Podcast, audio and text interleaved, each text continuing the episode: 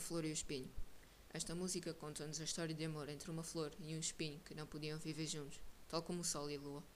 Esta música diz-nos que o espinho é a parte má de uma flor.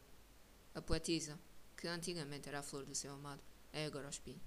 Ela arrepende-se de ter juntado a sua alma à do seu amado.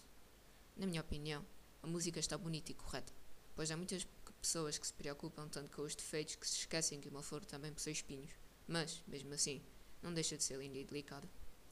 Eu gostei da música, pois acho que está bastante divertida, feita com desenhos e cheia de metáforas. Acho que a música tem razão no facto de, como referi na introdução, muitas pessoas têm tendência a verem os defeitos e esquecerem-se que todas as flores têm os seus espinhos. Acho que a letra da música é muito interessante devido às suas metáforas, como o sol não pode viver ao pé da lua e o facto de cada flor ter os seus espinhos. Os desenhos também são bons, especialmente no fim, onde mostra o desenho de um labirinto dentro de um coração, pois o amor pode ser confuso, porque nunca se sabe se seguimos a direção certa.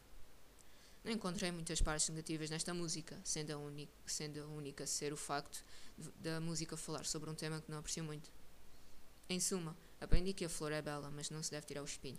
Aprendi que problemas existem, mas também se encontra sempre uma solução. Não adianta fugir do destino, pois ele encontra sempre uma maneira de se realizar. Aprendi que tenho de fazer de cada espinho uma flor.